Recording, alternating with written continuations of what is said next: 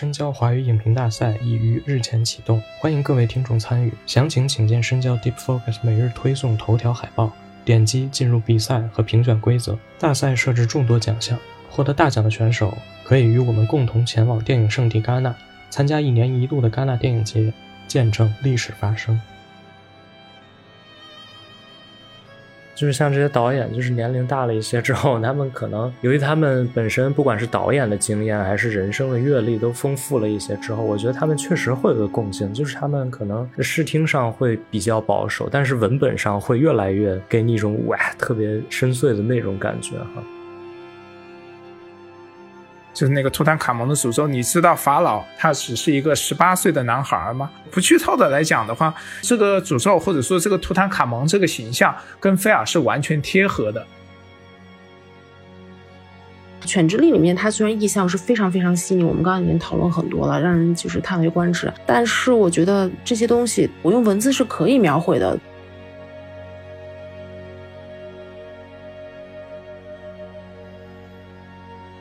大家好，欢迎大家收听新一期的深交播客，我是主持人元首的秘书。今天我们要跟大家探讨的是最近非常非常值得观看的一部电影，也是今年威尼斯电影节最佳导演奖的获奖作品，它就是《犬之力》。影片由新西兰导演简·坎皮恩执导，这位导演大家应该并不陌生啊，他就是历史上第一位获得金棕榈奖的女性导演啊。那那一次呢，他的获奖作品是《钢琴课》。而与钢琴课同时获得金棕榈的，大家应该也很熟悉，就是中国导演陈凯歌的作品《霸王别姬》。事实上，从很多维度上来看呢，《犬之力》都是一部非常值得探讨的作品。比如说性别权利啊，比如说同志的情感啊，比如说西部类型啊等等。那今天呢，我们也是请到了两位深交播客常驻的资深的嘉宾来与我们一起探讨一下这部影片。那下面我们还是先请他们简单的跟大家打个招呼。大家好，我是深交作者彭若愚。大家好，我是陆璇。最开始呢，我还是简单的问一下二位，每次都是这个环节哈，就是你们对这个《犬之力》的一个大概的观感如何？我对《犬之力》的一个总体观感的话，我觉得算算是一个总体性的好评吧。因为我觉得本身它这个电影它基于的文本条件非常好，我也看到了，尤其是导演简·坎边恩，他为什么能够获得威尼斯的最佳导演？我觉得他在这部电影里展现了非常优异的那个影像把控能力。之前有谈到说。有人觉得这部电影的那个调度远不如他的那个钢琴课，显得比较中规中矩。那这个我当然不否认，就是说他没有什么视听上特别意义的华彩段落，但是我觉得他对，呃每一个情节点，甚至是呃人物情绪，包括他的那一个整体调性的把握是非常精准的。然后这也是我认为坎皮恩他一直以来都是一个，我觉得可以说是叫氛围感导演，就是他对他自己每一部作品。和那部作品当中会有怎么样的一个氛围，会有一个怎么样的那种呃情感内容，他的把握是很彻底的，然后并且能够通过他相当之精准的视听调度，很细致的，甚至可以说叫纤毫毕露的去呈现出来。然后这部电影里我印象很深刻的话，就是说呃几个小细节。那么当然一开始大家会觉得它是一个讲呃同性关系的那个故事。但是这在影片的表现中，它其实并不明显，因为它的每一个影像段落，它都做得非常的简醒，然后甚至说，我们觉得单看文本叙事之间的话，它每个章节段落之间的衔接，甚至显得不是很紧密。但是它整个贯穿下来的，它对人物内心那种幽微情感的深入展示，还是非常到位的。那再包括说，呃，就是卷福贝尼迪克特·康伯巴克。他去跟那个嫂子的那个儿子讲的时候，他去怎么说？可以说是去训练他的男子气概的时候，他说：“我要去给你做一条绳子。”那这个绳子，我觉得这个意象，包括他的那个整个在情节中的重要性，他就突出的很好。一个是我们通常知道，绳子、绳墨，它往往代表着规矩，它代表着一种驯服。他给他制定一个规则，所以你乍看上去会像是说，他通过训练一个小孩子的那种男性气质，从而之间产生一种很微妙的情感。但是我们后来又可以发现说，恰恰是这根绳子，呃，成为了他一个呃致死的因素。这期间他有一个非常精到的反转，然后同时为了铺垫这个反转，他在其中又做了很多很隐秘的，但是同样又很细微的一种展示，包括他们两个人之间，他都有那种很敏感的内心啊，在那么多牛仔当中，只有他注意到了，呃，那个小朋友他精心呃设计的花束，也只有他能够跟他一样看到呃远方的山像一个犬一样，他们这种在情感上的连接，但是又形成了最后意想不到的对立。它不管是在那种情节设计，还是在呃人物刻画上，我觉得都呈现出来一个相当完满的状态。嗯，这部片儿的话，我可能整体能给个四星吧，因为是这样的哈，就是刚才那个彭老师也说了，它整体上是很精准的一部影片，这个我是完完全全同意的。这部影片怎么说呢？它因为它本身就是改编自一个小说嘛。那我觉得这个小说原作，当然我还没有读这这个原著，但是我觉得就是这个小说它本身自身有的这个呃，无论是意象还是呃人物的刻画，还是人物关系之间这种很细腻、很复杂、很立体的这种关系，它本身的这个就是坎片它本身有的这个素材是非常非常。呃，丰富和富足的，呃，当然，我我不是否定他作为导演的功力，我觉得就是无论原著有多牛逼，肯定你改编也要需要一定的功力嘛。我觉得他的改编其实从内容上，从文本上来说是呃非常成功的，而且是成立的。但是我觉得这个影片总体来说就是它很精准，但是它不够惊艳，它不够惊艳的点并不是在。呃，内容上，而是在影像上，就说它的调度和它的呃影像的表现力，我觉得是远远是就是不及它之前就是最经典的代表作《钢琴课》，而且它有很多地方，我觉得，说实话，我当时在呃看这部影片的时候，我其实并没有了解这部影片的背景，就说它是改编自一个文学作品，但是我当时看完这部影片之后，我当时的直觉就是说这个电影绝对是改编自一个 文学作品，就是明白我大概什么意思吗？就是。它的整部影片的问题在于，就是文本是绝对压倒了这个。我不说视听，我只是说视，就是视觉层面。作为一个电影的话，我觉得还是这一点还算是值得扣一星的。但是我觉得在内容上，它让我就是很惊艳的一点，我觉得其实就类似于之前咱们讨论的《圣母》那部影片儿，就是说它从内容和结构上，然后包括人物关系，它远远是超出你的期待的。就是你没想到最终的这个结局，或者是你没想到人物的走向。会是这样走的，而且它最终的这个结局的走向会让你还是说，嗯，觉得挺讽刺的。然后这个讽刺吧，又是显得非常的，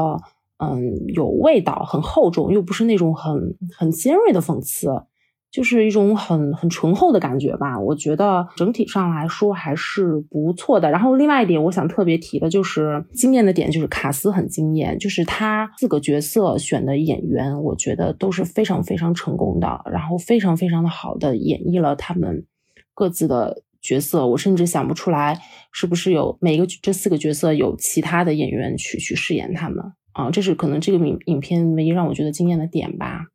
我也确实认可陆炫老师说的，就至少在视觉层面、直观上，它没有什么呃特别惊艳或者是特别华彩的段落。我想讲的其实是它很精准，或者说是它每一个调度给人的感觉都很舒服、很很稳健。它没有那种就是说你觉得特别无杂、特别烦乱的那种呃视视听感受。然后，如果要说为什么我说我觉得视听层面比较好的话，我觉得其实也不只是这一部，就包括他之前的呃，你像是钢琴课，我们刚刚有讲嘛，还包括有呃淑女本色、明亮的心，我觉得坎片一直都是那种在视听语言上特别精到的一个人。嗯，我举一个例子来讲的话，就是你经常可以看到电影里它有一些镜头嘛。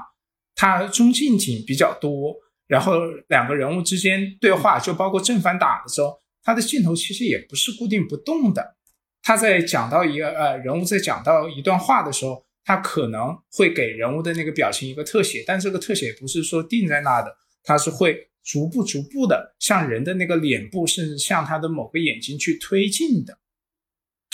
就是你会感觉到说，他即使在一个就是说相对固定的那种环境，或者是固定的那种视听表达里面，他还是有意向去呈露和表达一些东西的，只不过他并没有意向说呃十分的炫技，或者是做出什么很颠覆性的改观。我觉得反正就是说，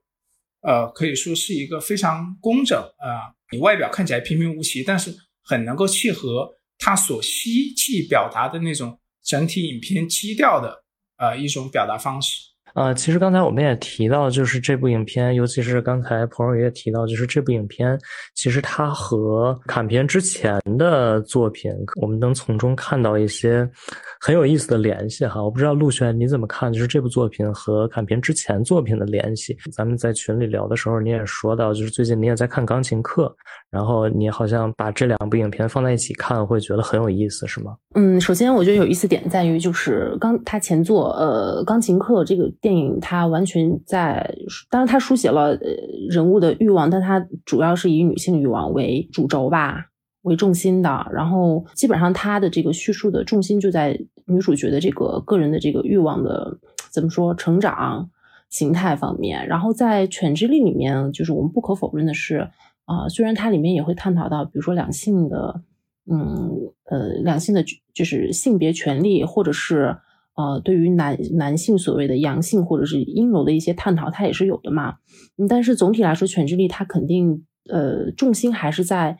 男性这一部分，而且它整部影片虽然内部就是有有一股暗流，这个暗流肯定是指向的是一种阴柔的一种尖锐的一种东西，但是它整个电影的这个至少我们乍看去，它的它的这个表层的这个。风格还是就是一直在体现，就是牛仔的阳刚呀什么的，所以就说这两部作品本身的这个阳刚和阴柔之间的这个对比，就我觉得挺有意思的。坎片的电影其实目前我只看了《钢琴课》和《犬之力》，但是我就发现他这两部影片有一个共同点，其实是一种可以说是文明和很野性的，甚至是荒蛮的一种。就是两种元素的对立嘛。钢琴课里面就是女主角她丧夫之后，带着自己的女儿，然后嫁给了一个新西兰的一个殖民者嘛，对吧？是新西兰的殖民者吧？就是去了去到的地方都是没有被，好像没有被开垦过的一些地方。然后，嗯，所以就是野野性十足的。然后，但是她她的新的丈夫又是一个就是，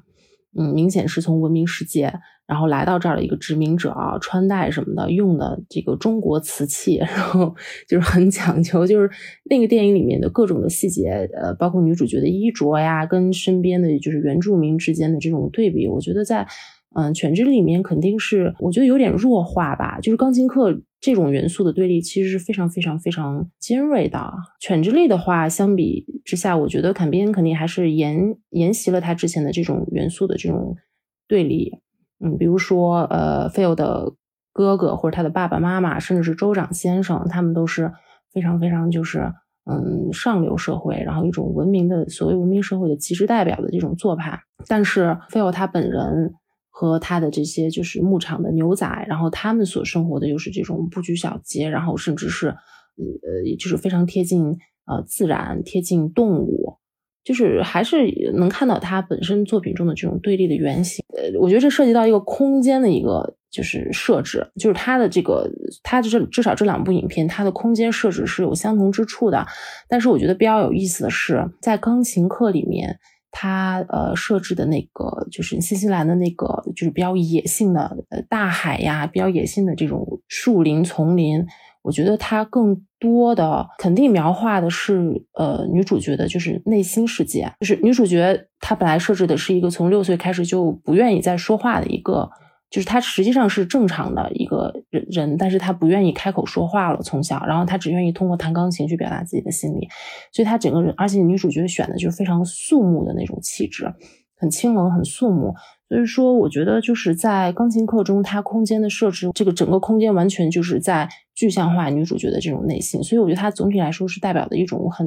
比较正向的一种就是激情的这种感觉。但是在《犬之力》比较有意思的就是，因为我们都会发现，菲尔他本人其实呃是耶鲁大学古典文学，那学文学的人他必定有一个特质是一定要是非常的敏感纤细，我觉得这个是学文学的一个基底吧。所以他本人的真实的面貌是怎么样的，我们看完电影肯定都知道。但是《犬之》里面的这个空间，我觉得完全就是就是男主角就是 Phil 他本身就是外在的一种就是一种面具的这种感觉。我觉得就这样看来的话，他这个坎皮恩的这个在两部影片中的分别的空间设置虽然有相同之处，但是它的代表的东西是完全是相反的。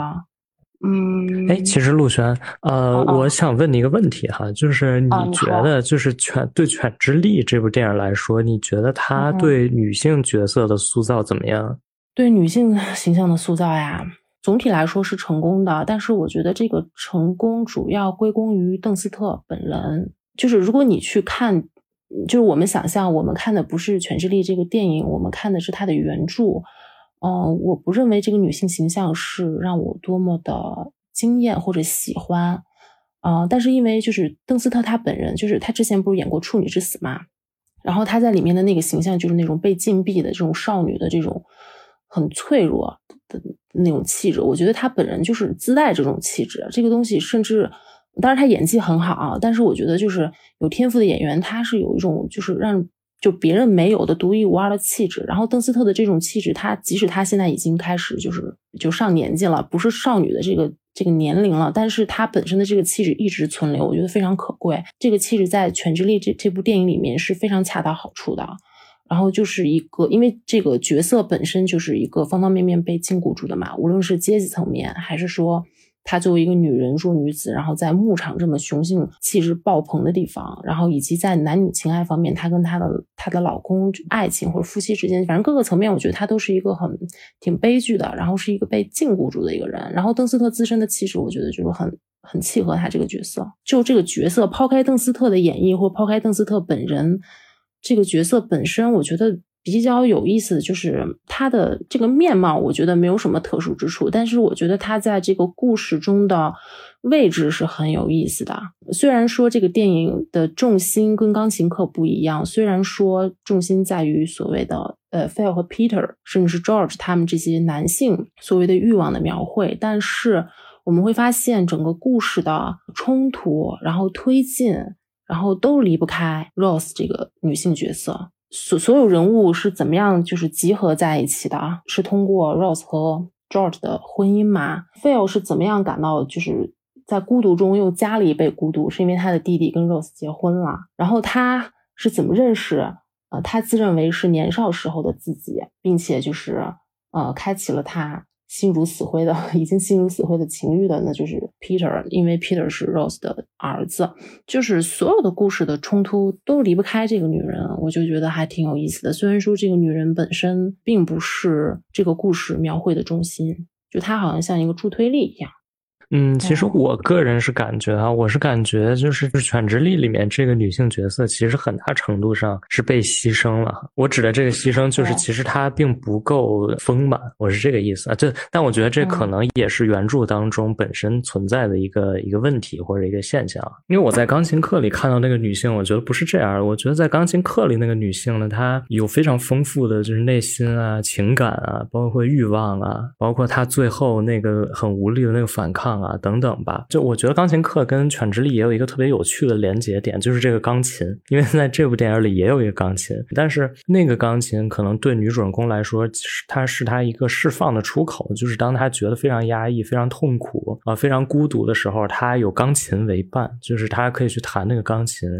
他通过那个旋律，可能他会得到某种释放，但是在这部电影里，这钢琴就非常，其实是一个非常压抑的象征啊。实际上，她也不太会弹，她丈夫还会说，哎，她特别会弹，然后其实让她搞得非常尴尬。其实她平时在弹的时候，Phil 那个角色又会又会给她特别大的那种压迫感，弹的也是那种稀稀拉拉的、断断续续的那种感觉。所以就是我觉得这两部作品放在这儿一比较的话，还是非常明显的，就是在《犬之力》里，这个钢琴恰恰就是。啥不敢触碰，或者非常强烈的压抑的那个部分，但是可能在钢琴课里实际上是非常流畅、有流动感的那样的一种一一种感觉的啊。然后在这部里，我也觉得就是这个女性角色，她她不仅仅是被那个男性角色一直压抑着哈，而且她本身那个角色的丰富程度也在这样一种压抑当中，就是有有一定程度的流失吧，就她也没有办法去展现自己。反正给我的感觉就是全程都是那样的一种，就是 畏畏缩缩的那样一种状态。到最后的最后，也是去靠一个男性去拯救她。反正是是给我这样的感觉。我不知道彭若云你怎么看，就是这个片子里的女性形象。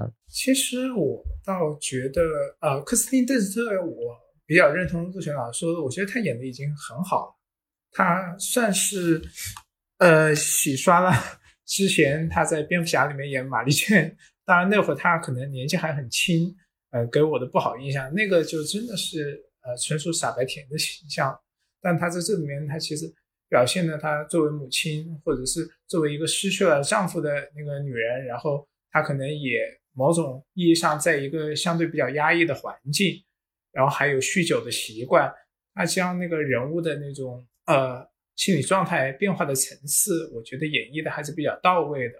那至于说跟钢琴课里面的那个女性形象去对比，我个人认为可能稍许有些苛刻了，因为呃题材不一样，然后他们就是对对标的主要人物也有不同，然后很明显的一点就是说他为什么就是这么一直畏畏缩缩嘛，有时候一直很压抑的环境，我觉得这个也是呃这个影片可能本身需要呃去表达的，因为犬之力嘛，它其实。呃，那个象征的恶犬，它其实都是那些包括牛啊、马啊那些动物，在它的这个隐喻中都是非常危险的象征。所以你可以看到说，呃，那个影片展现的好像是一个那个西西部的那个农场，哎，但是对于置身其中的女主说，就是那种呃心理感觉上应该是处处杀机啊，处处都感到紧张不安。那这也迫使她必须要拿出。那样的一个就是说非常局促、非常尴尬的那种感觉来，所以那他当然跟呃，我觉得钢琴课来说的话，它更多是偏向于用爱去救赎吧。那么在这里面，我觉得可能是他本身这个女性就有一点点要被牺牲，当然她最后是被挽救的那种感觉，因为她不会像钢琴课那样表达的呃主旨那么清晰，它这里面它是有一个转折。所以我觉得她的那个女性人物形象来说的话，我不会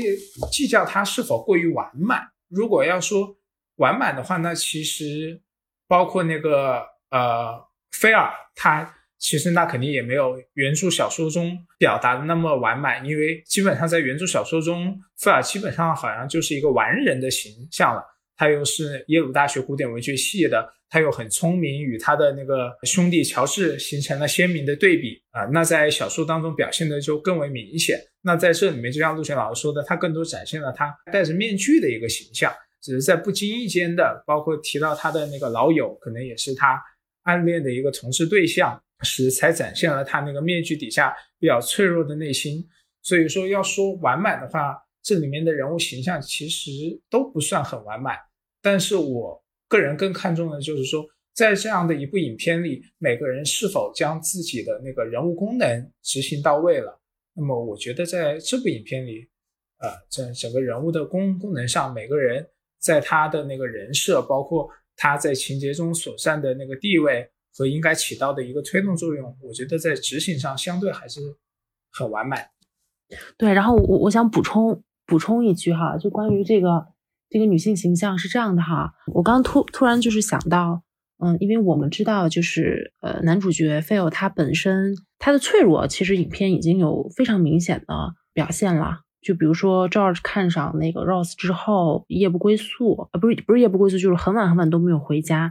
呃，不是回家就回旅馆。然后呃，就是 fail，就是感觉很惶恐嘛。当时第一次看我还觉得挺纳闷儿，我说什么意思呀？就说他整个人就是好像处于一种巨大的孤独。然后我觉得非常非常就是对孤独如此恐惧、如此害怕独处的一个人，我觉得他其实是非常非常脆弱的。嗯他因为很脆弱，所以他有对他弟弟一直有非常强烈的控制欲望。然后包括就是你看开篇的时候，他跟他弟弟。然后在他们家居然还睡的是小时候的这个两个人单人床。我觉得他其实从心底可能从来没有长大过。然后我觉得这当然是较为扭曲的一部分了，就是他从心理上从来可能一直在维持在就是他跟他弟弟可能小时候还是少年或者儿童时期的那种处就是处事方式，没有办法独处。我的意思就是他的脆弱引发了我的一种想象，我觉得。呃，当然，邓斯特饰演的这个 Rose，他肯定是真实存在的，他不是什么幽灵，他也不仅仅是个意象，他是一个活生生的人。但是，我觉得他应该是 Phil 本身的一面镜子。我觉得讽刺的是什么？就是 Phil 应该是，当然，当然，我们可以说他他是同性恋，但他又恐同，所以他厌恶呃，就是 Rose。但我更倾向于他是不是在。Rose 的这种脆弱，这种就甚至是羸弱的这种感觉，这个看看到他自己，或者说我作为观影者，我尤其是在呃，就是 Rose 在就是靠后面快结局的时候，就是他当时已经酗酒到已经病入膏肓的阶段，他不是就是已经喝醉了，然后把那些兽皮，然后全部都卖给了。印第安人，然后他去脱掉高高跟鞋，然后在野地上，然后奔跑，然后去追逐那个逐渐远去的印第安人。然后他那个阳光下，他穿着他的这种丝绸的睡衣，就整个人显得非常非常的脆弱，又非常非常的美丽。然后，但是我我觉得我们刚才一直在以就是逻辑去推断每一个人物的同时，我觉得它毕竟是一部电影嘛。我当当时我从视觉上看到影像的时候，我觉得。这不仅仅是 Rose 的形象，我觉得他可能也是 Phil 本身的一种形象，所以我觉得这两个人的关系是非常非常有意思的，就是看上去是敌对的，但是绝对是有相通之处的。我觉得甚至就是 Rose 和 Phil 之间的关系要比 Peter 和 Phil 之间的关系更有意思。第二个，我觉得就是元首，我觉得你对于这个女性形象的要求有苛有点苛求了，就是。因为，嗯，我我们在艺术作品中当然会看到非常呃丰富立体，然后惹人喜爱的女性形象，比如说坎皮恩前作《钢琴课》里面的那个女主角，嗯，她基本上是一个非常非常出色的女性，我都可以这样形容了。但是我们不可以否认的是，就是在呃世界上会有就是平时，我不说平庸，但是很平时，然后就是很平常的一些女性。我觉得其实。Rose 就是这一类女性，然后这一类女性，我觉得在这部作品中有她的一席之地，我觉得也是挺有意思的一个事情。其实我明白，就是你你你们就是你们这个意思，我非常理解哈。我之所以说她可能有点扁平，其实也是出于一个比较的一个角度上看，因为我恰恰觉得可能这个片子里的所有男性，也不是所有男性，就是最主要的那几个男性，都是相当呃有有趣。甚至是非常非常丰满的，看他们的行动啊，他们的内心，甚至行动与行动之间都是矛盾的。然后你就能从他们身上其实看到很多很多的侧面。这个是我觉得其实既是这个片子特别厉害的地方。呃，也是我觉得，就是可能像刚才你们说，它特别优质的地方，就打引号的优质，可能就是，呃，你怎么讲，就是文本上过于突出，以至于他已经没有办法施展什么调度了。比如，我觉得像菲尔这个人物，就是非常非常立体的一个角色，就他本身，你想，就是他是这样的有控制欲、有压迫感的这样一个人，就是他其实是整个农场这样一个权力中心了，可以算是，但是他还是作为性少数群体的一份子，或或者说是整个这个男权社会当中的一一一小撮人吧，可以这么说，就他必然还是要经历那种规训吧，然后反过来他在用这种方式去对待别人，所以他其实既是受害者，又是一个施暴者。就是我觉得这个两面性对我来说是非常深刻的，尤其是站在一个什么立场上呢？就是说，因为可能大量的同志电影，就是可能每年我们都要看 很多很多这样的电影，但是我觉得真的能把同志就是描绘的有这些层次，我觉得已经远远超出了就是比较呃平时普通的那样的同志电影。就我觉得坎片在这部电影里，就是他对对男性或者尤其是呃同性群体，我觉得他已经不是单纯的。去描述说同性恋啊，也是一种正常的情感啊，或者说同性恋有多么美好啊，就他不再去强调那种合法性，我觉得他已经跨过这个门槛了，就是他直接告诉你，同性恋也是作为人这个群体，他们还有更深的层次在。啊，我觉得这个已经怎么讲，从大面上讲，就是目前 所有的同性电影的角度来讲，我觉得他已经很不容易了，当然也不是说有多好啊，但是真的很不容易了。啊，我可能是从这个角度上去说，就他的女性还是还是相对单薄一些啊。我甚至觉得那个那个乔治都比这个女性角色要稍微好一些，虽然傻，但是傻的有一些层次了。因为在这个层面上，我也还是很同意你说的，因为我觉得当时我真的我看同性电影，我没想到会看到这样一部同性电影，因为我印象里同性电影嘛，大概主要是讲。两个人的那种可能是不伦，可能是禁忌，包括去年我也看过一部《菊石》吧，那个那个是讲女童的，凯特温斯莱特和夏萨罗兰演，那么更多是讲那种被压抑的那种情感嘛，那种不能够得到与呃世世俗相违背的那种禁忌之恋。那么我觉得在这里看到的其实看不到什么，就是说很显著的，或者说表现的很明显的同性之爱，这些情节设计是没有的，因为。他的那个爱人可能就已经死去了，就他一直作为一个幽灵，在他的那个身边。所以我觉得他这这里面其实在讲的，包括为什么说，我觉得乔乔治那个形象也很好的一点，就是说他们都有对爱的渴求。他当时去向那个邓斯特饰演的罗斯，他去表白的时候，他说的是：“有了你，我才觉得终于不孤独了。”就是说，这里面其实每一个人他都是。对爱有渴求的，哪怕是外表看上去那么阳刚、那么桀骜不驯啊，那么刚强的菲尔，他其实内心深处他都有他脆弱的地方。他们每一个人，他都有自己的软弱，同样他们有自己对爱的渴望、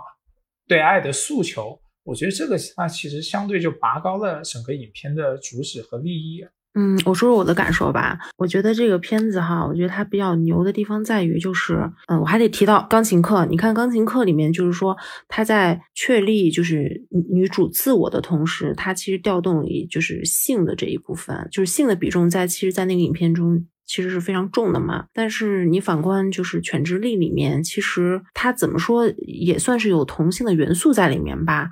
但是他完完全全基本上你看不到，比如 Phil 和 Peter，我们 想象中可能会有的一些场面，所以我倾向于就是坎皮恩他嗯更多侧重的是呃 Phil 和 Peter 这两个人对于自我的自我存在合理性或者说自我的确立吧，对自我的一个确认。我觉得整部影片其实在讲这个东西，嗯，因为首先就是作为一个有同性元素的电影，我们会发现菲尔不用说了，他就外表很阳刚嘛，然后一个标准的优秀的牛仔，然后，嗯，但是 Peter，你看他那个角色选的就特别好，Peter 那个角色就是选的骨瘦如柴，然后容颜上长得又有点像吸血鬼，他不具有这种感官上的这种我们。认为有的就是男童的感官上的那种，当然可可能因为我我自己不是男童，所以我可能有点就是把人家就是给客客体化了或者怎么样。但是就是在我们印象中，他一定是有一种感官的东西在里面。但是 Peter 这个形象是绝对不是的，Peter 我感觉他完全就是一个反感官的这种反感官刺激的这么一个存在。然后第二个就是关于这个肢体上的动作，我们看钢琴课里面就是在就是有关这种呃性的场面上，其实肢体上的动作是非常非常多的。而且是就是循序渐进的，就是在男主角对女主角的这种试探的过程中，其实循序渐进的，从袜子上就是长袜破洞透出的皮那么一点点皮肤，然后一直到最后，对吧？但是在这个犬之力里面，我觉得可能除了就是在费尔快死的那个晚上染上那个炭疽。他们之间会有根据香，就是用香烟、香烟卷烟去传递的一种所谓的接触。其他上，我觉得其实就是肢体上其实是很疏离的，并且包括就是 Phil 他本身记忆中的就是幽灵一样存在的这 Henry，就是他的这个就是一直深爱的这个死去的情人嘛。所以我说我我我觉得他所有的这些元素的设置上，我觉得都是没有太多的所谓感官上的诱惑力的。他好像更多的是触及到人物本身就是。最深层次的就是精神层面的一些东西，所以我觉得这个设置还挺有意思的。所以我觉得就是所谓的情爱的部分，其实涉及的很少。嗯，每个人好像都在试图寻找自己呃安身立命或者是自我确立的这么一个过程。当然，包括 Rose 也是，包括 George 也是。就照着这个这么一个就是不起眼的，一直被他哥哥就是踩在脚底下控制狂哥哥控制的这么一个角色，你看他其实也是想通过所谓的婚姻、所谓的爱情去去寻找自我确立的一个一个根据吧。这个影片就是虽然大家刚刚在说 Phil 的人物有多么立体，我觉得是没错，特别优秀。但是我觉得更优秀的在于他在这四个人中。就是将这四个人的关系交织起来之后，然后形成了一个像一一面镜子一样的一个网，很细密的网。然后，然后这个网为什么像镜子一样呢？就是每个人好像都能在关系里面看到他们自己的真实的模样，或者他们自己本身的。欲望，我就觉得就是他们之间的关系和互动的这种设置，我觉得比每一个人物单个去看要更有意思。是的，是的。其实，呃，我是觉得就是这部电影或者说这个剧本，它好就好在，就它不光是每个人物，它可能会呃有有有一些多面性啊。当然，最重要的，我觉得是所有这些人物，你把他们放在一起，你会发现，就是他们的动机、行动，其实都是。在一一个人物，就是就是在菲尔或者是菲尔背后那个巨大的那个东西的笼罩之下的那样的一种感觉，他们共同能够表达一个意思，呃，我觉得这个是他比较厉害的地方，而不是说每个人他有自己的多面性而已，他没有一个中心。嗯，我觉得他比较好的地方就是他真的把这些人攒在了一起。其实我觉得《犬之力》里有太多就是值得呃玩味的地方，就是你看起来可能是一些没有任何意义的细节，但是当你反过头去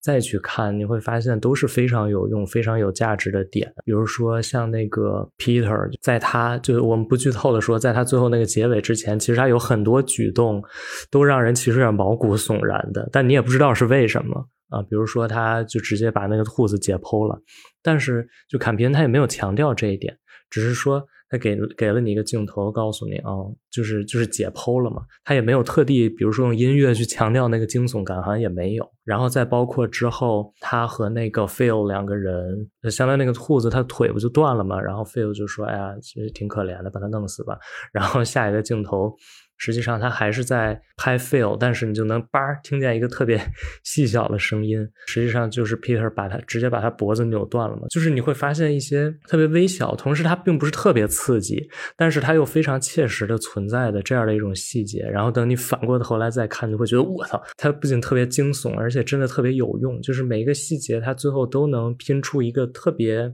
完整的一个一一个图像。我觉得这是特别厉害的点。就闲比不闲嘛，我觉得他影片当中的各种呼应都是很厉害的，包括他那个母亲酗酒那里，其实你一开始呃都没有看出来，就他在讲你母亲喝不喝酒，他主要讲他父亲是个酒鬼，但是有一天早上他到他母亲那里，他母亲说你坐到床上来，就是很细小那一段，我后来还倒退了看一看一看，因为我好像一下子分了一下神就漏过去了。他帮他把母亲的呃把那个酒瓶藏在了他母亲的枕头底下，藏得更好。就他有很多这种细节处，包括呃菲尔和皮特两个人在谈的时候，皮特告诉他说，就是他的室友，也就是他那个已经死去的同性恋人，告诉他，男人是要通过就是那种磨难和锻炼来加强自己的。然后菲呃不对，皮特就说他爸爸也告诉过他说。遇到困难，你是要将它，就是遇到困难、遇到障碍，你是要将它搬开的。然后菲尔说：“啊，那殊途同归嘛，说的异曲同工。”但其实啊，我们从后面的结局来看，就是说这两个人对 这个话的意思的理解都是很有深意的。然后我觉得可能最有意思的是，当时我还是特意去查了一下，我觉得很好玩，因为我还是比较喜欢看那种就电影里一些文本台词当中可能。带有的一些典故吧，就他当中提到的一个图坦卡蒙的诅咒，那大概是在那个就是说给那个镇长啊他们去演奏钢琴，然后菲尔回来了，他最后没有演那个钢琴嘛，他突然就跟那个罗斯说：“你知你相信诅咒吗？就是那个图坦卡蒙的诅咒，你知道法老他只是一个十八岁的男孩吗？”这个诅咒其实很有意思。这个诅咒的话，不剧透的来讲的话，就是大家可以去查，就这个诅咒或者说这个图坦卡蒙这个形象跟菲尔是完全贴合的。他们的那个命运遭际，包括他们最后就是感染炭疽那个嘛，就是图坦卡蒙相传也是死于细菌的。就他们的那个人物命运有很大的重叠。就是影片很早就在很多地方他去埋下了这些伏笔。而你看到最后的时候，你再去回溯这些伏笔，你会觉得就是属于他那种越看越有嚼头的电影。对，然后包括就是他，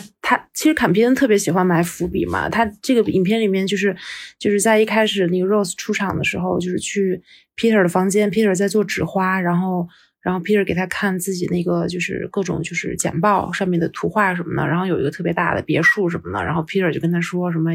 就是说什么什么你以后要住在这样的房子里面怎么怎么样。然后 Rose 说房子太大很难很难打扫，然后 Peter 就说你有佣人帮你打扫。然后果然后来就是这样，就是说包括在他那个就是钢琴课里面也有嘛，就是钢琴课里面其实最残忍的一幕也是整个影片的高潮处，其实就是女主角。被她的那个新的丈夫，然后砍断了她的右手的食指。但其实，在前面坎皮恩就已经，呃，钢琴课是坎皮恩自己就是呃自编自导的嘛。就他的确是一个很喜欢在前面铺垫的人。然后他在这个就是女主角真真正正被砍断她的右手食指之前，很多次进行了铺垫。比如说，嗯，他们的就是朋友们，然后就是就她新丈夫的家人，然后会。排练那个蓝胡子的故事，然后那个是个类似于这种就是影子戏一样，然后蓝胡子就是发现了他的妻子，嗯，就是他最新的妻子，然后偷了自己的那个钥匙，然后那个钥匙能打开自己就是逝妻，就是杀了好多前任的这这个房间的这个钥匙，然后他那个影子戏里面就是。直接设置的是蓝胡子，就是要拿斧头，然后就砍那个他的他的新新婚妻子，让新婚妻子用他的右手去挡。包括前面其实有无数次，就是用这个斧头去，就是道具影子戏的道具，然后他们在排练，然后怎么样练习砍这个手指，就是他这个铺垫，就是说用网络用语来说，就是细思极恐，是吧？就是当时看觉得没什么，然后回头一看，天呐，好可怕呀！然后在犬之力里面其实也有这个意思，但是我觉得犬之力让我觉得特别有意思，就是。更有意思就是我呃看完这个影片之后，我去看豆瓣的那个评论，然后我就会让我就是。禁不住大笑的一个现象，就是我发现大家特别喜欢在在这个影片里面进行道德审判，对，就是站在道德的制高点上。因为我们可能人在日常生活中也喜欢进行道德审判，就也在现实生活中对现实的身边的人可能也喜欢进行一些道德审判。所以我们在看电影的时候，好像把他们当做自己身边活生生的人一样，然后去说，比如说一些什么 Rose 是呃白莲花，什么就是。意思是表面看着很清纯，然后背地里看看上去其实是非常的毒辣，然后是就是诱导他的他的儿子去杀害他的丈夫，就是诸如此类这样的。嗯，我我我觉得就是看电影最要不得的就是这种，因为 这个电影非常难得的是人物其实呃非常非常的就是真实，而且里面有一些就是还是比较模糊的东西，比如说也有人就是说分析就是分析这个 Peter 的心理历程，就是他是。为什么要杀掉 Phil 什么的，也也是分析的头头是道。但是我其实是很反对这种过于明晰化的这种分析的原因，是因为，嗯，人物动机就是一个人他是很复杂的，他的动机也是很复杂的。他做完一件事情之后，他的心理的处境，我觉得也是很复杂的。比如说，你说 Peter 真的恨，就是真的恨 Phil 吗？我觉得当然是有恨的，因为他 Peter 本身，我觉得的确是有恋母的这个迹象的，就有些暧昧的，在这室内的一些戏，我们都能看到。就比如刚刚说彭老师说的这个，就是 Rose 不是有酗酒嘛？酗酒之后有一天就是白天头特别疼，然后 Peter 就就进屋看他的母亲，然后然后看到了这个酒，然后就赶紧帮他藏好。然后当时 Rose 的那个就是睡衣的这个带子就就垂落下来，就是就是我觉得是很。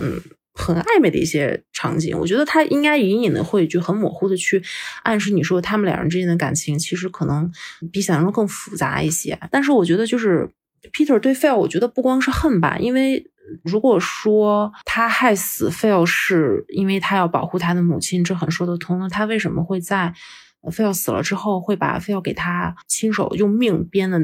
编的那根绳子然后留下来？然后关于。就是如果如果要讨论这个问题的话，可能就是我们要讨论一下关于绳子的含义，因为在播客最开始的时候，彭老师不就说，呃，那个绳子应该代表的是男权的一种规训，是吧？就说男权社会对于男男性应该是怎么样的一个外表，怎么样的举止，怎么样的脾性，都有一定的非常严格的一些规定。嗯，但是我在想，是不是这个绳子也有就是维系两个 lover 之间的？一个一一个红绳一样的一个代表呢，应该也有吧？要不然非要为什么要那么含情脉脉的跟他说，我要给你亲手什么今晚给你赶工，然后为你拿一个绳子，然后在死之前明明知道自己得病了，然后还要就是摇晃着自己 残破的身体，然后一定要见 Peter 一面。我觉得这个东西应该是有这种寄情于物的这种感觉吧，还是一个有点像信物或者是就是情情物的一个东西。那我觉得就是如果有这这层含义的话，Peter 为什么要在 Phil 死了之后，他的复仇成功之后，他要把这个绳子戴着手套，然后要把这个绳子来回的去抚摸，然后并且把这个绳子就是悄悄的藏在自己床底下。我觉得情感中就很就这个举动让我觉得这个影片很了不起，就是很复杂，他的情感是很复杂的。他对 Phil 不仅仅是恨或者是复仇的冲动，他还有别的东西。还有就是坎皮恩他本身其实我觉得他是一个很注重手部动作的一个导演，就是在钢琴课里就不说了，对吧？他也很多人物的肢体，然后他的都在突出他的这个手部的动作，靠人和手之间的这种两个人之间通过手进行的这种交流接触。然后在《犬之》里面，我觉得也有吧，尤其是在就是我也就不剧透了，但是就是在那个影片的后最后面最后面，就是他们晚上编编绳子那个地方，就是也有很多就是手部的接触，然后包括编绳子的之前的就是白天，然后 Phil 就是特别暴跳如雷的发现他的这些兽皮全部都被 Rose 给就是送掉了，还是卖掉了。就交换掉了，然后之后，嗯，Peter 的手部特写，然后就看他的手势，就是横摇嘛，他的手势怎么样，慢慢慢慢慢去伸向这这个 Phil 的这个胳膊，就是就是，我觉得人物的很多感情都是通过手去去去去表达的，然后而且这种感情很多时候我觉得都是跟跟爱情或者跟情感是有关系的，所以我觉得最后一幕 Peter 去去去去抚摸那个。绳子的话，那个手部特写，我觉得也不是没有意义的。嗯，是的，是的。其实我觉得 Peter 这个人物或者整个就是他的所有的这些行动，还是非常悲剧性的一个感觉哈。我觉得有两个层面，一个就是像你刚才所说的，其实他对于 Phil 一定是有情感的，就是最后那一段是非常好的证明，就是他并没有烧掉那个绳子，也没有扔掉那个绳子，而是把它推到了床底下。所以我觉得，就是他是一个意味非常明显的一个举动动了，可以说是啊。另外另一个方面，就是我觉得他从整个这部影片，他第一句话话外音画面还没出来的时候，他就说了一句话，他就说：“如果我不去保护我的母亲，如果不去拯救她的话，我怎么能算真男人呢？”其实他仍然是怎么说，就是他仍然没有逃避掉所谓的规训。他还是在这个圈子当中去给自己画了另一个圈子，只不过他没有完全的脱离掉，就是大家对这个所谓真男人的这样一个定义，他还是想成为这样一种人，只不过他用了另外一种方式。就是我觉得从这两个方面上来说，他都是很悲剧性的。就这也是我觉得这个片子其实它最终表达的一个一个非常好的一个地方，就是他并没有说，呃，给你一个不仅仅是皆大欢喜，而是说他把一个。恶霸 或者一个男性权威干掉了，他就厉害了。其实也完全不是这样的，那他可能有更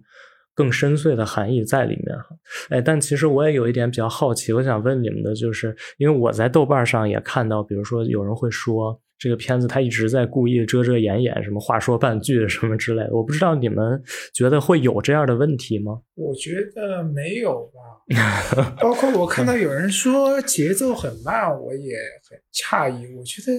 他这个节奏已经挺好了，而且甚至我觉得就是因为他节奏是不是快了一点，有些地方显得有些断裂。我我并不我并不觉得他节奏慢，我觉得他基本上。就像我说的嘛，很很精准的视听语言，每一个镜头都有它的用意的，它都有那种情绪的酝酿，我觉得是非非常合格的一种节奏编排啊，在叙事上来说的话，而且我也没有感觉有很多遮遮掩掩的地方，我觉得还是因为这个影片细节很多，我觉得我们需要去一一去捋述它的细节的话，大家可能就会觉得说，啊，它没有过分的遮遮掩掩，其实我可以理解的。为什么我觉得可以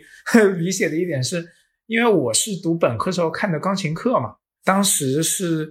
老师给我们放的，然后看完之后大家就有一点点面面相觑。呃，大大一还是大二啊？呃，那个年纪的我们也其实，反正隐隐约约看懂了一点，但是我们没有觉得说特别好。呃，尤其是嗯，你介绍说他跟《霸王别姬》一起拿的金棕榈，那么你去对比后者。那那么长的那个年代跨度，那么饱满浓烈的情绪，那么可能说深刻的悲怆性，这个片子看起来好像就平淡很多。然后呃，故事讲的也不是说就是说特特别的外放，特别的张扬，感觉就就很含蓄，也没有什么格局，比较隐隐绰绰的那种感觉。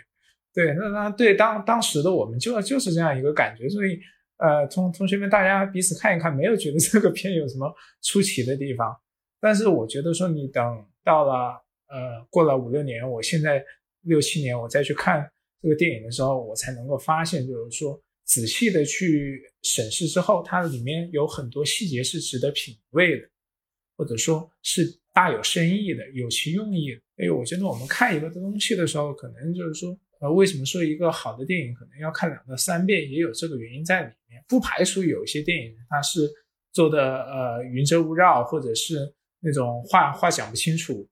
但是我觉得至少这部电影当中，呃，我是体会到了它很多细节设计的深意的，这是他给我的一个个人感受。那我我就说一个缺点吧。我说一个缺点的话，就是。嗯，因为我刚刚其实夸赞这个犬之力所有的点，其实你会发现它都是跟文本相关的嘛，情节设置、人物勾画什么的，对吧？这个东西的话，我就不能说我赞同它这个文本层面的东西，我就真的完完全全赞同它这个电影的成立嘛。我我我举个例子，就是还是得对比，没有对比就没有伤害嘛。今天在群里说的，就是我这么说吧，我先拿钢琴课来说，我昨天刚补的课，就是看了钢琴课，我真的被他的。不能说每一个镜头，但是我从头到尾真的是被他的就是无论是调度也好，然后还是人物的这种肢体造型也好，然后还是嗯，他整体的这个氛围也好，我觉得完完全全被吸引住，完完全全被打动了。就是我举个例子吧，虽然说《犬之力》和《钢琴课》在人物情感，其实它都会有一个就是。有点就是先抑后扬的这种，当然它就是两个影片的人物其实都是挺闷骚的，就是从头到尾其实让你感觉都是那种闷闷的或者很温吞的这种，但是它的这个张力真的是先抑后扬，就是到后面如果你真的理解了这两部影片的主人公，你会发现其实他们的内心真的就是像山像海一样的这种澎湃的这种深邃的感觉，但是在就是视觉层面，我要说的是钢琴课它。它的情节其实人物塑造和情节其实比《犬之力》要简单一些的，但是它全程其实都是用图像和调度在说话的。它的影片从一开始就是介绍女主角。就是她，就是失失去丈夫以后，跟她的女儿嘛，然后她马上要远嫁，然后当时是那个镜头，就是一下子就是提高之后俯拍女主角，然后镜头又旋转了一下，然后绕开绕开了女主角所依靠的那棵树，就她的那个镜头的曲线，整个就是一种流水状态的那种感觉。然后接着就是有这个，就是他们嫁到他们嫁到新西兰之后，小女就她的女儿总是会拿一个天使的翅膀，然后在水里来回的漂洗，来来回回左右左右。像行云流水一样那种感觉，然后女主，然后她在弹钢琴的时候，就就有一些很碎片化的，就是图像，然后最后会会在我脑海中就是一直在闪现，包括女主她在弹钢琴，就是她第一次去，好应该是第一次去那个男主角他的那个茅屋里面的时候，然后他去哆来咪发嗦拉西哆什么什么，就来来回回的去按这些基础。琴键的时候，然后他给那个琴键就是一个特写，然后你会发现琴键也像流水一样的左右去摆动。就是我指的是这些东西，你能用文字去，就是文学作品中会会给你这样的印象吗？我觉得很难吧。它是完完全全靠图像或者靠镜头的运转，包括就是女主在就是我说的那个大树的镜头后面，它室内的一个镜头，然后也是那个镜头，就是你感觉它那个镜头就是一直，比如说在横摇。然后从左到右，然后人物慢慢就是不同的人物会慢慢进入到镜头里面，你会发现它的整个镜头是在流动的。嗯，当然这个影片最重要的意象是大海，包括女主角也是在海底然后重生的。就是说它的镜头给人的这种质感，或者是它的这种镜头运动给人的这种感官上的这种感觉，是跟它影片本身最重要的意象大海，以及跟女主角这种流水一般的这种。情感，它就是是同一个质感的，它是完全打通的，就是它在文本和意象，呃，文本、意象和呃视觉图像上都是完全打通的。但是你再看，就是《犬之力》里面，它其实，而且我觉得我们必须要。分清楚的就是所谓的意象和影像之间的区别呀。那意象文学作品里面也是可以有意象的，而意象我觉得原原原本本最开始也也就是文学作品经常会凸显的一个东西。《犬之力》里面它虽然意象是非常非常细腻，我们刚刚已经讨论很多了，让人就是叹为观止。但是我觉得这些东西它体现的东西，我完我用文字是可以描绘的，就是我没有觉得说影它通过影像在《犬之力》表达东西。是无法用文字去表达的。可能除了有一个镜头，就是就是在影片结尾的时候，看片就是用一个空算是空镜头吧，就是那整个屏幕里面全是那个全山，电影中最重要的一个意象，全山的特写，然后这个山峦的这种阴影啊，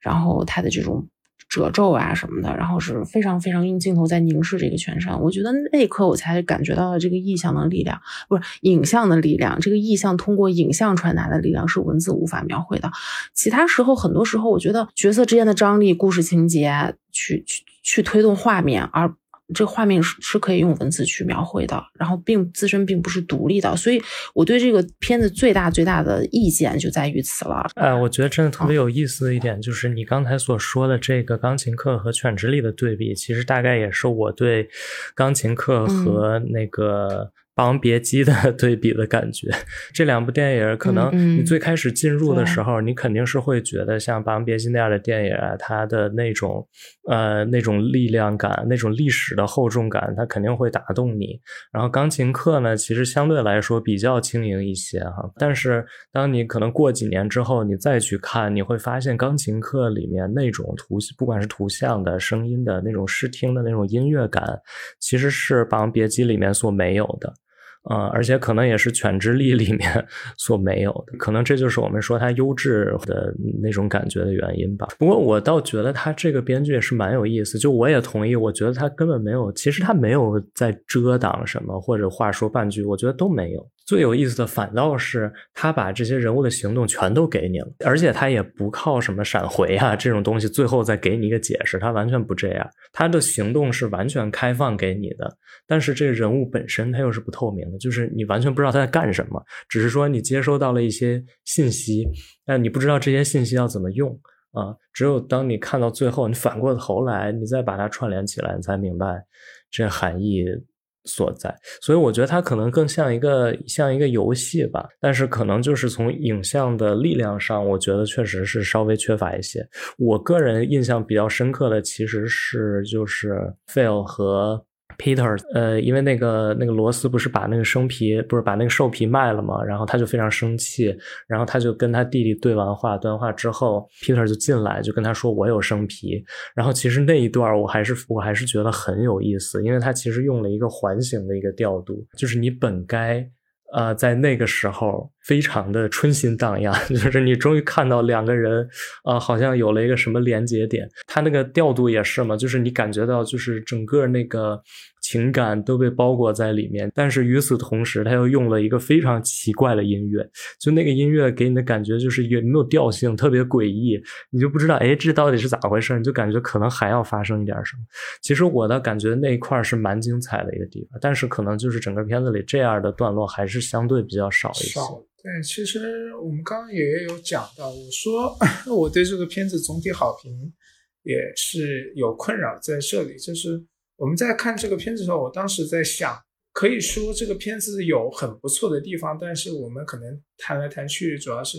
人物形象刻画啊，就对人人物情感的展现，包括呃人物之间可能存在的某种权力关系。那么这些东西有多少它是原著文本的加成？那有多少是来自于导演本身创作上的匠心？那这个我觉得也的确是可知商榷的。然后，呃，说到这里的话，我就觉觉得说，可能跟坎片自己的那个叙事方式也有关。因为元首也提到了，他说，感觉他也不用什么闪回呀，啊，也不补充什么，他只呈现人物的行动，然后最后让你看到这些。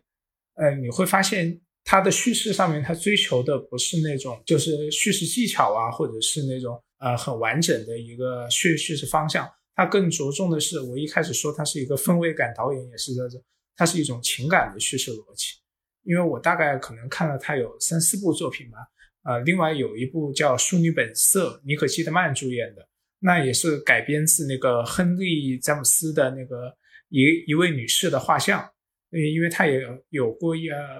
至少两部吧文学改编的作品，包括这个《犬之力》嘛，所以我看了我就会感觉说。他其实不太，就是不大懂叙事方式和叙事技巧的那种导演。我觉得他不不是那种特别会讲故事的导演。我我说的是文本意义上的，倒不是说他视听语言上没有办法叙事。你去看《淑女本色》的时候，你就会发现很明显的一点是，它是以一个人物为中心，然后呈现他的一个情感的一个流转状态。但基本上就是因为，呃，那是个长篇小说，人物也很繁多，所以最后都是你方唱罢我登场。但它基本上就是围绕着女主人，就是尼可基德曼，她的那个呃情感内心去走的，通过她的情感心理来呈现她的社会生活。其实很很多人物，要么就成了无用的工具人，要么就是你会感觉在这个片子里让你记记不住，就说你看看到最后可能。只有主角或者是他身边几个非常非常主要的那种配角，他可能对你产生了一定的影响和印象，你就会感觉有很多不必要的戏份，或者说是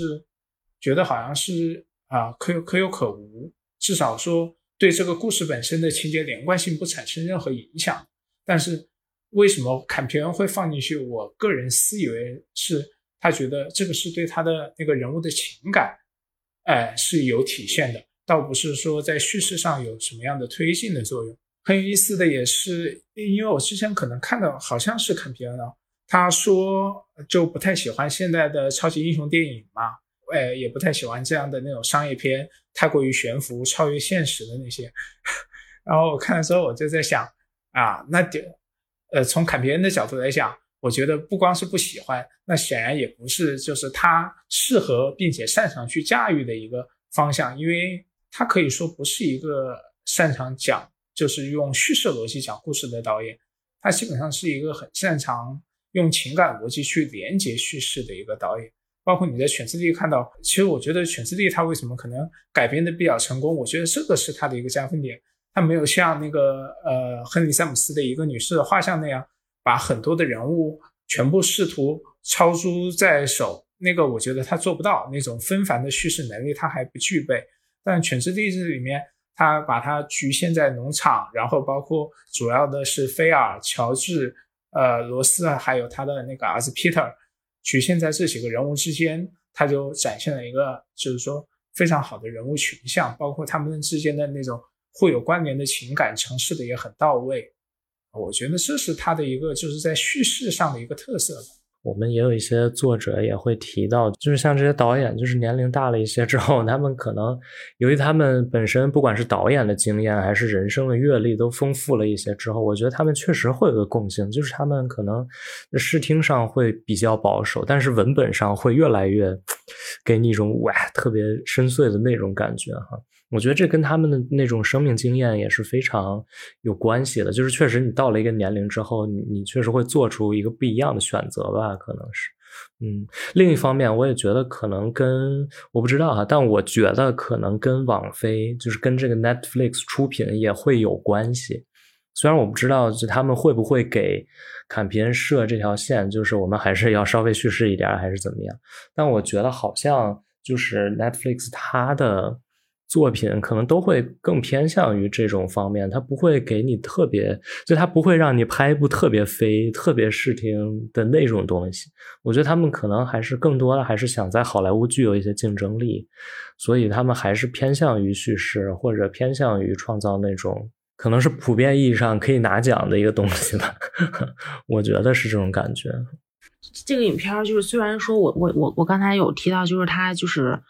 降气有点重，然后他的这个文本压倒了他的这种影像的力量。但是，嗯，我后来想想，为什么就是我还是挺喜欢这个电影的原因，就是我觉得它还是有一种，就是虽然说结局是一种就是有着悲剧的力量，但是我觉得它也有一种，因为就是人物关系或者是人物的情感投射的错位感导致的这种讽刺的感觉，我觉得还是挺挺逗的，而且透着一丝就是尖酸刻薄。就是正向的啊，褒义的尖酸刻薄，我就特别喜欢。就是因为刚刚其实元首和彭老师其实都提到过这一点，我我觉得就是顺着这个，就往后面稍微延伸一点，所谓的他这种尖酸刻薄意味的这种讽刺在哪里？就是你刚元首不是说，嗯，就是非要给自己就是画地为牢，画了一个圈儿，然后所谓的这个男性的正统的这个阳刚之气的这种规矩嘛。然后呃，后来发现 Peter 他其实最终虽然对 e l 是有一定情愫的，但是为了实现自己所谓眼中的这种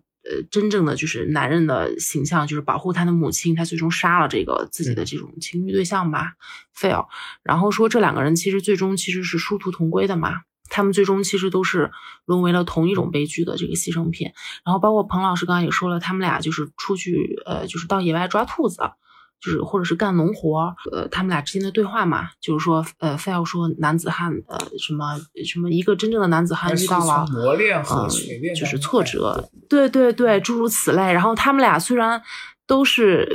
就是大家知道他们俩是各说各的，但其实你会发现，他们俩说的其实又是同一件事情。呃，费尔觉得说他们俩说的是同，就是很有意思，就有有不断的反转，就是费尔觉得他们俩说的。话是一个意思，但是 Peter 自认为他们俩说的话不是同一个意思。但是当我们观众把整部影片看完了之后，我们会发现，我们回到了原点，这两句话就是同一个意思。我什么意思？就是这两个人其实基本上都是，嗯，就是男权社会对于男人应该有的样子的这种规定或者苛求的一个就是牺牲品嘛。我我想我想说的所谓的错位是什么？就是费尔认为自己。其实大大家都应该看到了这个很明显的这个这个关镜像关系，就菲尔认为自己找到了年轻时候的自己，然后也就是 Peter，Peter 让他想到了年轻时候的自己，而自己可以成为一直在他身边萦绕的那个幽灵，就是自己的死去的情人 Harry，对吧？然后他觉得自己可以像 Harry 对当初的自己一样。去对待 Peter，去有点像驯服他的这种感觉，然后去一手塑造一个十五、十四五岁年轻人、年轻男子汉应该有的样子，就是他一厢情愿。其实当时我看到这儿时候，我觉得菲尔这个人物其实是非常可笑的。我觉得坎皮恩一定是有意把他开拍的有点可笑，尤其是菲尔问他说：“你在这个犬山，就这个山上，你看看到了什么？”然后菲尔说：“我看到了一只在咆哮的。”犬类，然后当时当时朋友那个表情呀，绝了，就是那种很愚蠢的红脖子的表情，就是你居然看到了，就那种表情，我当时觉得真的太好笑了。然后他还做了两次那个表情吧，如果没记错的话，就是非常非常的惊讶，说天呐，我一直自命不凡，认为这个是我跟 Harry 两个人之间的关系之间的秘密，居然被你一个十四五岁的一个就是我一直瞧不起的一个年轻人，一开始瞧不起你，居然看看到了，然后原来你也是如此的特别，就是那种心理。我我觉得太搞笑了，就是虚张声势的、自以为是的这种自信的这种气质，展展露无遗。但是实际上，就是坎皮恩就是非常非常残酷的，就是以最终的一个，我不我不剧透了啊，以最终的一个 Peter 的一个行为，然后打碎了这个 Phil 的这个这个虚幻的一个想象。他认为他们他跟 Peter 是 Henry 和他自己的一个镜像的关系，实际上根本。就是实际上不是的，就是我们会觉得 Peter 很叛逆，他不愿意以 Fail 的这种呃自我规训去规训他自己，但后来我们发现是殊途同归的，发现两个人其实都是牺牲品，所以就是不断不断的去翻转这个东西，然后就有点像 Peter 在。一开始做的那个花的那种感觉，它其实整个结构它的意义是不断的在翻新，然后像一一朵就是花瓣很繁复的花一样，然后我觉得是非常有意思。陆璇老师刚刚讲的，我我大概听明白，我我觉得我大概听明白，但是我稍稍稍有一点不同意见，就是说我觉得还是很很有意思的一点，就是真的是殊途同归嘛？就是两个最后是。我觉得也不完完全是的。我觉得当然这里面他对于那种男男性的那种就是男性气质的驯化，或者是那种呃对男性气质的那种制定的标准，它是有讽刺的意味的。尤其是菲尔最后呃被一种特别不男性气质的方式所伤害了，可能说非常不光明正大吧，甚至有一点阴恻恻的那种感觉。但是呢，他的所为，他又是为了追求一种哎对。呃，男性气质的那种确认，因为他要保护他的母亲，这其中也不是殊途同归的。因为我觉得说他还是在困惑这里，他努力的想要去确认自己的男性气质，但 使得使的手段呐，做出的行为啊，却又都是与传统对于所谓的男性气质认知相违背的一些方式。所以我觉得在这里，与其说是殊途同归，不如讲是他还处在一种嗯自我定位的困惑，或者说。他无法得到一个身份认同的和解呢？我我说的殊途同归指的是他们都是牺牲品吗？Peter 和 Phil 两个人其实是殊同殊途同归的意思是说，比如说我们观众在第一次看就是 Peter 目不斜视的，然后去去走到一棵大树底下看那个鸟巢里面的鸟，那那那是一个就是雌鸟在喂它的孩子吧。然后我觉得这可能也是在点 Rose 和 Peter 之间的这种非常紧密的关系。那我想说的是，在这个场景中，然后使得 Phil 对 Peter 刮目相看，因为他发现 Peter 好像是一个就是不在乎别人对自己所谓的这种 CC boy 的这种形象的嘲讽嘛，他会觉得说，哎，这个 Peter 还是就是。就是有一把刷子的，不在乎别人的想法。我们的观众当时肯定也是有这种感觉的。但是后来我们发现，Peter 最终最终决定去结尾做的最终的那个重要的，对他人生来说也是很重要，对 Phil 来说也是很重要的这个动作的时候，我们会发现，呃，一个是彭老师刚刚说的是手法其实不是那么所谓的光明正大男子汉式的，对吧？然后同时他的目的也是为了就是像。元首之前说的，为了保护自己的母亲，然后否则就不是真正的男子汉了，就是有种嗯背叛自己本身意愿的一个这么一个一个动作。所以我说他其实跟一直戴着面具的 Fail 是殊途同归的，两个人其实都是呃被所谓男子汉这个定义规训了的牺牲品。所以我想说的是，坎皮恩在这个表现中其实是非常非常繁复。非常就是细腻到让人可能不是很好察觉 Peter 真实面目的这么一个程度了。可能很多人在看完这个电影之后会觉得说 Peter 是一个真正的 Fail 的相反面，他 Fail 是一个为了嗯就是压抑自己迎合主流社会对于男性的苛求要求的一个牺牲品。Peter 他不是，他可以去做自己的 CC boy，他可以喜欢花，喜欢怎么怎么样。但是后来其实。在那个非常重要的那最后的那场戏，我们我们突然发现反转了。我们突然发现，原来在不知不觉中，Peter 居然跟 Phil 是一样的压抑自我，然后压抑到扭曲的程度。然后他们其实都是同一类牺牲品，然后都成了一堆废墟的这种感觉。今年其实我们光是做播客，其实也已经做了很多女性题材的作品了哈。而且今年其实不管是在呃戛纳、在威尼斯、在柏林，其实都有大量的女性电影。那其实我就想问你们二位一个问题哈，就是在这样一个就是女性题材作品大爆发的这样的一年，那你们觉得就是犬之力？它在一个什么样的位置上呢？性别，我觉得它是一个，就是乍看比较中规中矩，但是内核其实跟泰挺像的一个电影吧。它没有泰那么桀骜不驯，它没有泰的那个视听说那么的，就是炸裂。嗯，但是我觉得他们可能，呃，当然探讨的方式，然后他们的表达的，就是无论是情节还是视听上表达方式，肯定都是不一样的。但是我觉得他们触及到的主题是很类似的。这种类似，如果我要用一个词来解释的话，可能就是。解放，试图把所有就是桎梏在呃性别中的人，然后通过这种作品，呃，去指出他的这个束缚感、悲剧感，然后以达到所谓的这种解放的呼喊吧。我可能说的比较大，但是因为我在这两部影片中的确看到了这种，呃，就是在泰里面，其实我们说了很多了，就是性别的这种流动，在犬只里面绝对也是有的，而且我刚刚。忘记说了，刚刚我都标记下来，就是彭老师在说这个，嗯，Peter 到最后做出影片最终最终决定性动作的时候，他的那个。计谋是不怎么光明正大的，然后我觉得这个特别重要，我也很赞同。然后因此，我我想回到 Phil 的身上，他其实也是用了很多不怎么光明正大的，跟 Peter 差不多的一些计谋去击垮了 Rose。我提到这儿的原因，是因为我想说的是，人物虽然他是男性，但是你会发现他们有着非常纤细的内心，他们所用的哪怕是害人的计谋，压垮别人的，就是咬像像狗一样去咬别人的这个方式，你会发现他居然有有着非常非常就是绵里藏针、不露声色。在这个暗地里去压垮别人的这种非常细腻的方式，我作为一个女性，我当然不能说这种方式是女性化的，这是对我们的一种侮辱。但是我的意思是说，它绝对不是呃所谓的就是刻板印象中的就是男性气质的这这这些手法，但它会出现在影片中的两个最重要的男就是男性主角身上。所以我觉得这种就是所谓的阳刚和阴柔的这种混合。的这种角色的出现，我觉得挺有意思的吧，而且我觉得绝对是一种反对性别刻板吧，应该是这种感觉。当然，他没有太那么那么那么的超前，他更多的还是就是刚元首所说的，就是可能大师级别的导演到一定年纪的时候，他的锐气的确是随着年龄的增加，跟他的体力一样，就就那么衰退了。就全世界而言的话，我觉得挺好的。至少我觉得，哎，个个人观感比那个斯宾塞要好啊。斯宾塞我还挺喜欢的。对我，我也说只是个人观感嘛，因为我觉得那个斯 斯宾塞那个情绪表达可能太单向和极端了一点。因为因为我个人会更喜欢王冠，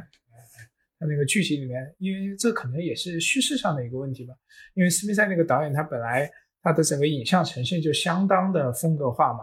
呃，风格化到一种比较极致的地步之后，你就会觉得他的那个表达向度有点太单一了。啊，只是把它作为一个，就是说那种对对立的客体形象出现，但它没有展现出那个吃人的机制，它到底是怎么运作的？它只是作为一个恐怖的对象。所以对于我个人而言，我不是很满足于那种样的那种叙事表达和人物塑造。那么，我觉得选择力当中，那当然就。要好许多的，就是它还是呃有颠覆性别的刻板认知，它有呈现那种人物呃包括人吧，就说是人他的那个复杂性，它不单单是可以以一种简单的性别的刻板印象，甚至我们说是外貌行为这样简单的去划分的，尤其在我们现在也是对性别认知很强调的一个时期。其实我不是很理解，因为我觉得说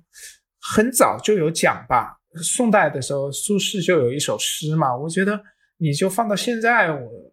我觉得他的话都言之成理，很有道理。那首诗怎么说的？一点浩然气，千里快哉风。他就是说啊，像宋玉那样的文人才子，他其实理解不了，就是庄子的那个风是天籁的说法。他非要去说风也有雌雄之分，其实一个人他只要呃有那种至大至刚的浩然之气，他就能够享受到那种千里雄风。他其实也是对性别认知有一个反驳。我觉得就是说，包括我们刚刚讲到的犬之力里面，很典型的就是外表那么阴柔柔弱，好像也显得很不刚强的 Peter。但他的呃也很不光彩，不是很光明正大，符合男性阳刚气质的那种行为，却是出自一个非常男子汉的，哎，非常男子气质的一个目的。所以我说，我觉得这部影片砍片处理的最好的一点，就在于说，它让我们更加的要了解到的说，人的性情是很复杂的，并不能够说因为他的呃简简单通过一些外貌和行为。去断定他内心的那种呃性别认同或者是情情感向度，那都是相当单一的。犬之地在这一点做的最好的一个是展现了说我们的一个性别刻板印象，或者说我们对于性别认知的一个保守标准，它是如何去剥削、去伤害到在这个视域之下的人的。那么同时又在写人是如何在这种就是说被剥削和被审视的。困境当中，他去挣扎，他去追求认同的，在这一点上来说的话，我觉得不管是人物的复杂性啊，包括他呃叙事的一些啊很精到、很微小的一些意涵，我觉得可能比那种呃像斯宾塞那样风格更为极致化的电影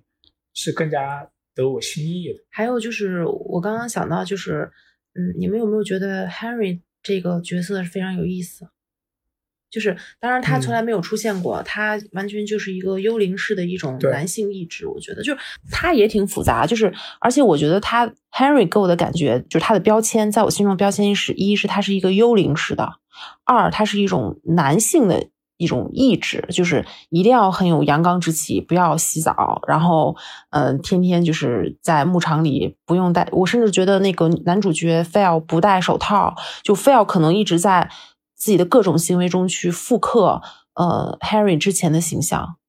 我觉得他可能已经把自己变成了 Harry，所以我透过他能看到，就是以幽灵的方式去展现的 Harry 生前的样子，可能就是 Fell 现在的样子。然后我觉得更加有意思的是，这么一个阳刚之气的男人，然后同时他又是一个男同性恋。因为对我来说，就是我并不是说在我的意识中，男同性恋就一定是有阴柔之气的，或者是男一对男同性恋他在复刻异性恋之间的这种阳刚和阴柔的这种综合。我指的是为什么像 Harry 这样一个，就是一个明摆着是一个男同性恋，而且我觉得他也很清楚自己的欲望对象是男性的，同时他会这么要求自己，并且要求自己喜爱的对象，也就是 Phil 要同样拥有阳刚之气。我觉得就是这个话题是不是可以展开讨论一下？啊，是是不是一种传递式的养成 关系？对，所以我觉得就是我我觉得在这个影片中，可能有一个非常重要的一个角色，就是 Henry 本人，就是他会出现在，就是不停的出现在 Phil 的这个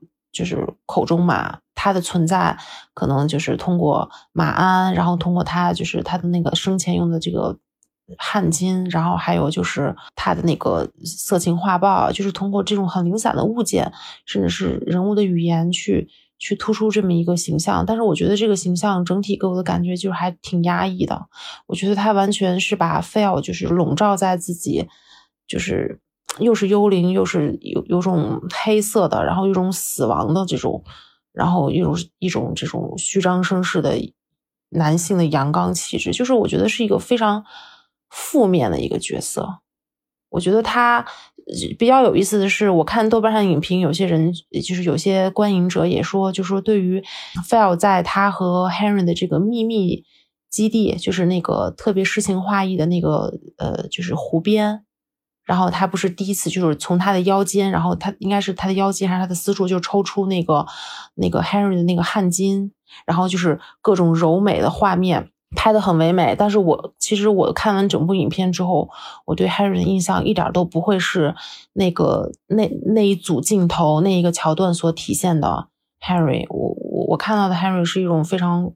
恐怖的意象吧？我觉得就是。是一种将 fail 就是完全损毁的一个人物形象，压抑他、损毁他，然后硬是将他塑造成自己喜欢的，像那个色情画报上一样的人物。但 fail 的内心可能真的还是 Rose 和 Peter 的一个综合体，或者是就是 Rose 本人。然后包括 fail，你看对于 Rose 的这种碾压、这种凌辱，从非常抽象的从结果上去看，我甚至觉得是 Henry 本人。生前对于 fail 的这种养成